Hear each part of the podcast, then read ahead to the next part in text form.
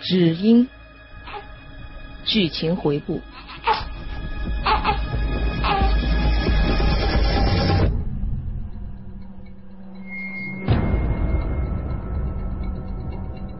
从大塘村回来，我得出了一个结论。这个结论是推理推出来的。上海市顶级的大医院蓄意偷了产妇的婴儿。于是，我和何西又来到了第一妇婴医院。欢迎你收听《只婴》第十三集。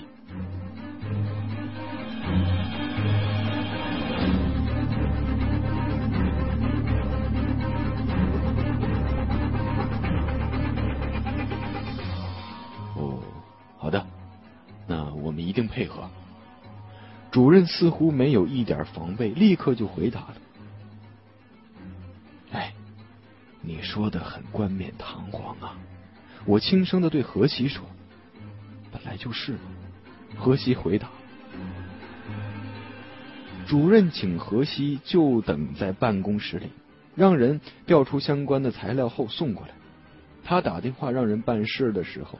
语气和用词都很正常，看不出一点可疑的样子。那么，你也是来采访这个谋杀案的？我已经把自己的名片递给了主任，可是他却不太明白我的来意。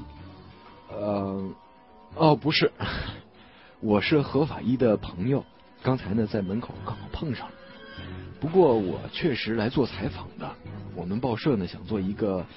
嗯上海大医院病人满意满意度调查一个专题报道。听说第一妇婴医院嗯在优化就医环境方面上做了不少的工作，所以呢我就到现场来看一看。最好嘛，您能派个人给我讲解一下，你们各个环节是怎么样的呀？怎么样的个流程？我在这里也不能做什么，现编了一个理由，想试一试从另一个渠道能了解到什么。主任脸上多了一份笑容，这是送上门来的医院形象宣传呢，怎么能放过呢？立刻就派了办公室里的一个女孩带我到下面走走。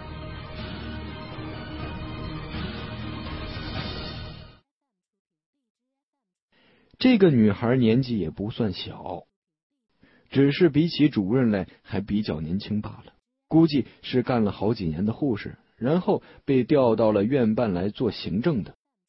说实在的，这就算是护士最好的出路了，比熬到护士长要好得多。他很热情的给我介绍这介绍那，让我有点不好意思，因为这篇报道是子无虚有的。他说的再多，我也没有办法写出来。我最关心的自然就是妇产科。一个男人对这个感兴趣，实在是。不过打着采访的名义，也就硬着头皮上了。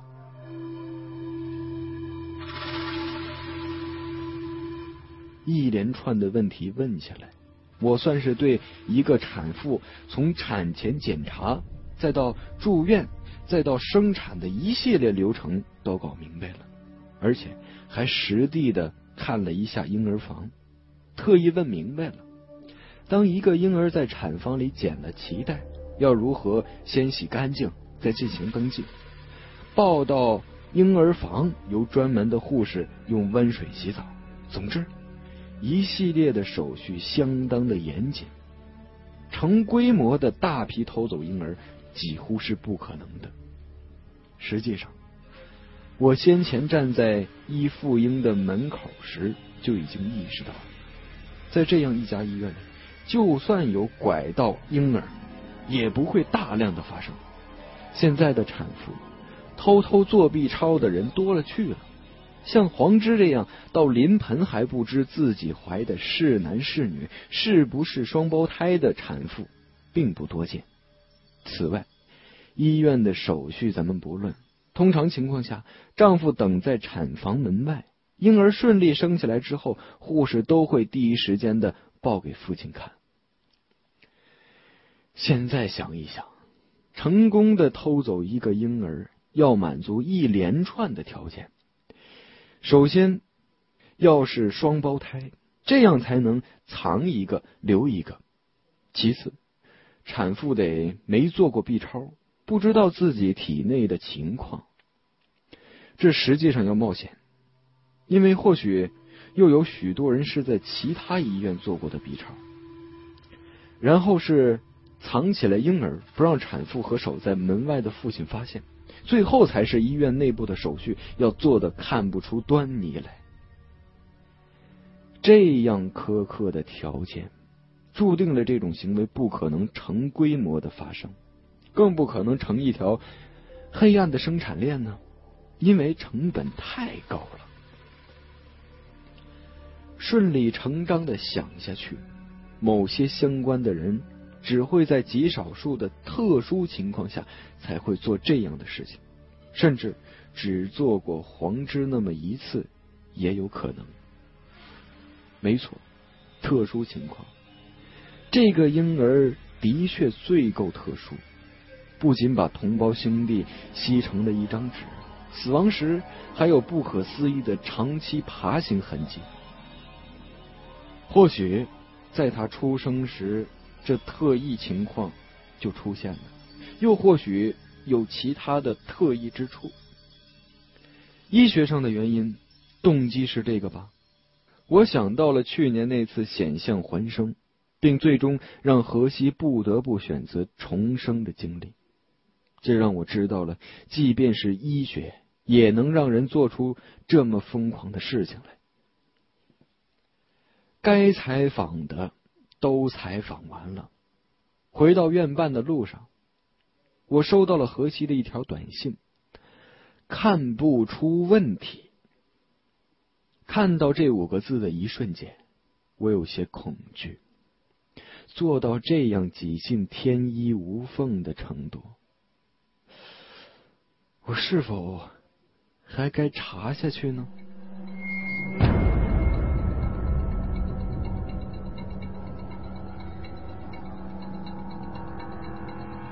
他现在不在，出国去了。真是不巧，前天刚走的。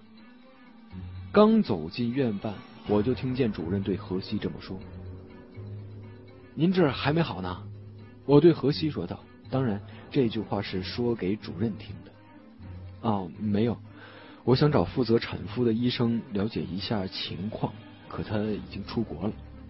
何西回答：“是张医生吗？”哎，我前些天还和他通过电话呢。我惊讶的问：“你怎么知道的？”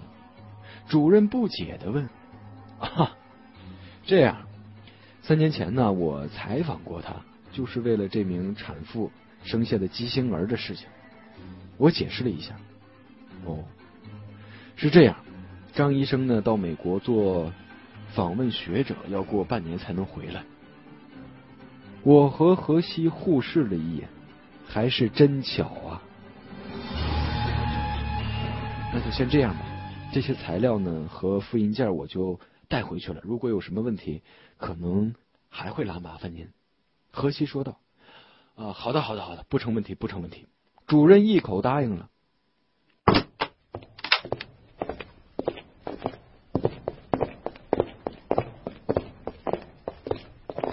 我和何西走出办公室。在走道上转了一个弯，我问道：“没找出什么疑点吗？”纸面上看起来很正常。本来想找一个医生问一问，因为人能反馈出的信息要比纸上的丰富的多。可是，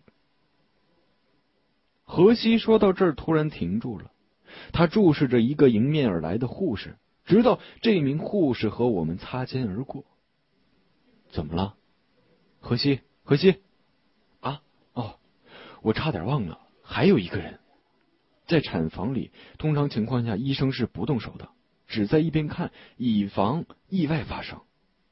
而为产妇接生的是一个助产护士，当时为黄池接生的助产士所知道的不会比医生少。何西说着，转身往住院办走去。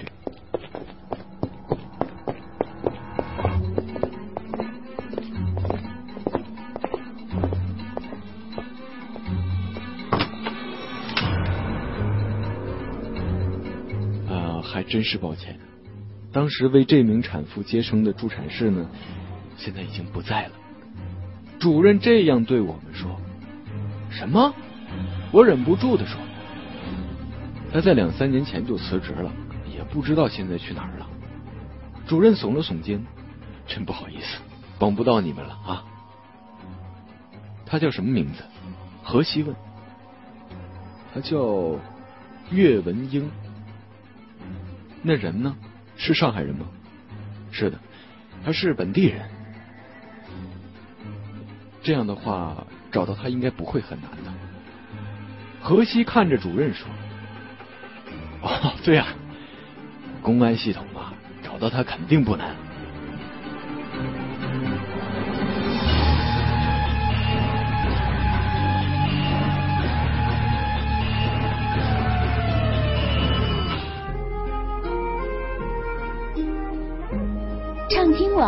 有时候聆听也是一种力量。你的畅听别样精彩，三 w 点听八五点 com。两天后的一个下午，我走进了一个小区，这是浦东高档滨江住宅群之一，岳文英就住在这里。我原以为。既然当年最清楚黄芝怀孕情况的两个人都如此巧合的不在医院，那么就算是警方也未必能轻易的找到岳文英。现在看来，这种想法也不能说不对。我不知道岳文英在不在，甚至不知道他是否还住在这里。岳文英辞职以后，档案就一直在街道，似乎。再也没有出去工作过。档案里的电话已经全部更改了，但是他父母还能找到。岳文英父母所在地的户籍警察受河西委托，到他们家去了一次，得知他们竟然已经和女儿断绝了来往。是什么原因却不得而知，他父母也不愿意深谈，因为不联系。连女儿现在的电话都没有，我所拿到的地址还是今年春节时岳文英寄给父母的贺年卡片上写下的地址。看起来，岳文英做了什么事情，让他的父母至今都无法原谅，不愿意和他主动联系。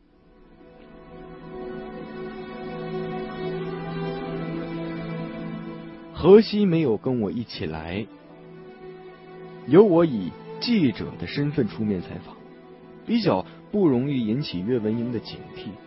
现在何西得抓紧时间研究黄芝的尸体，毕竟这具对他而言无比宝贵的尸体不可能的永久摆放在解剖室里，过一天少一天。岳文英住在七楼，楼下有道安全门把关。主人可以通过装在门上的摄像头看到来访者的模样，也有对讲可以和来访者说话。我按下了七零二室的通话键，心里还在担心，自己这么冒失的上门，别连这道门都进不去呀。喂，你是谁呀？一个女子的声音从门上传来，请问岳文英在吗？我问道：“啊，我就是。”我心里一阵兴奋，连忙的说：“啊，抱歉，抱歉，冒昧的打扰您了。那个，我是《晨星报》的记者纳多，想对您做一个采访。”说到这里，我在摄像头前亮出了记者证。《晨星报》记者？什么采访啊？哦，是关于，嗯，关于您的一些经历方面的。这个能不能上去详细的说？嗯，好的，上来吧。安全门发出一声轻微的声响，自动的向内缓缓的打开了。就这么让我进来了吗？好像还挺容易的样子。我乘电梯到了七楼，心里猜测着将会从他那得知到一些什么呢？这次没多废话。一按门铃就开了，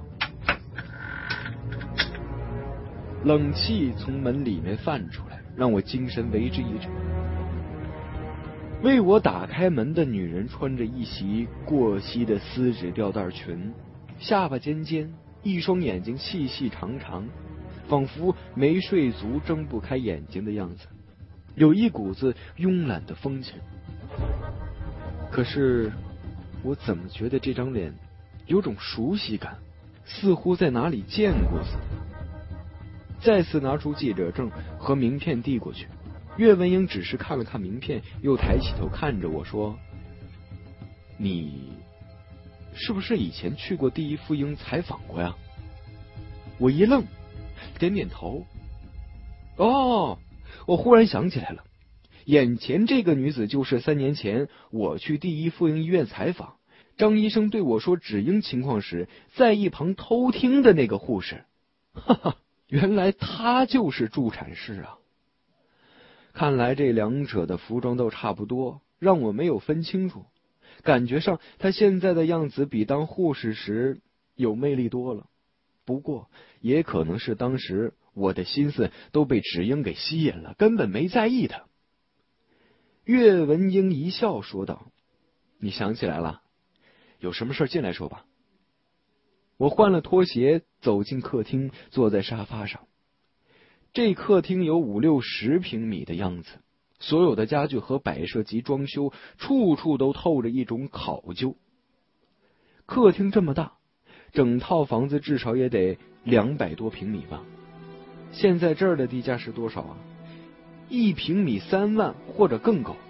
那他哪来的这么多钱呢？你怎么知道我住在这里啊？岳文英问。哦。我先托人找到了你的父母，嗯，他们给的这个地址。听我说到他的父母，岳文英的脸上掠过了一丝阴霾。啊，其实我今天来找你呢，和当时的采访还有点关系。和哪个采访有关系？那个芷英吗？岳文英脱口而出。我点头，心里犹豫着，接下来要怎么说才好呢？是直接问呢，还是迂回一些呢？这个岳文英当年突然的离开了第一妇婴，而现在又这么有钱，这个人的身上疑点重重啊！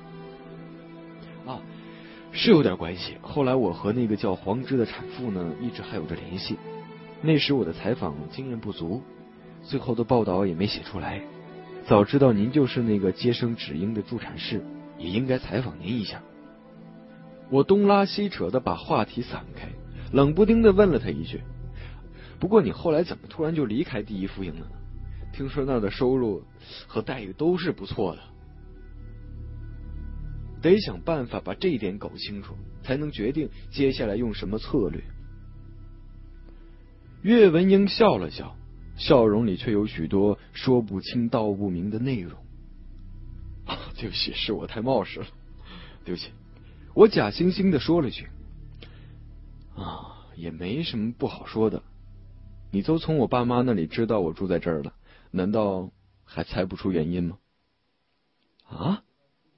我还倒真没反应过来，他指的是什么？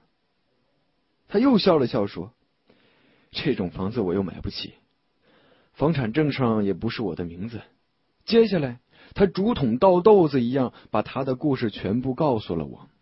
原来他竟是一只金丝雀。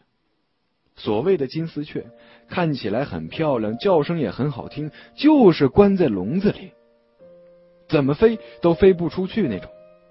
这些年来，这三个字有着特定的含义。岳文英辞职不干的原因。我因为被其他的信息误导而完全的猜错了。其实很简单，他遇上了一个富商，被包养了，做了二奶。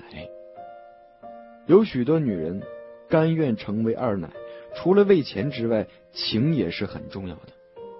岳文英当年就是喜欢那个男人到死心塌地，即便和父母闹翻了、闹掰了，也不肯和这个男人分手。他的父母都是知识分子，又是那种特别正派兼古板的。女儿被一个富商给包养了当情妇，哼，这是完全在他们包容范围之外的，说出去更是没脸见人呢。只好当做没有这个女儿，断了来往。越是炽烈的爱情，持续的时间也就越短暂。到了今天，让岳文英依然维持这种状态的，已经不仅仅是感情了。大多数的时间里，岳文英只是一个人住在这个大房子里，孤单、寂寞，连个说话的人都找不到。今天我跑到这里来。让他也有一个可以说说话的人，而且我和他本是陌生人，在某种程度上更容易毫无顾忌的说话宣泄。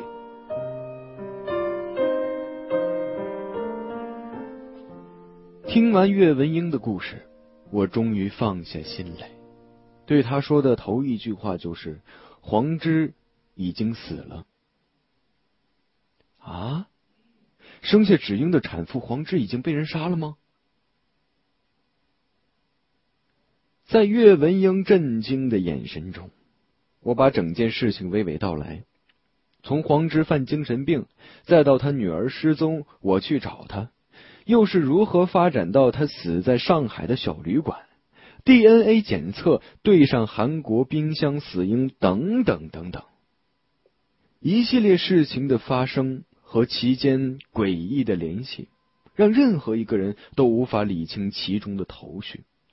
岳文英在我说完后，还愣了一会儿，然后才说道：“你现在怀疑黄芝生下的不仅仅是一个芷英，是吗？另一个跑到了韩国的冰箱里？”我点头。这个因为没有其他的可能性了。黄芝的怀孕记录呢，就这么两次。不对呀，接生的就是我，他只能生下了那一个怪胎呀。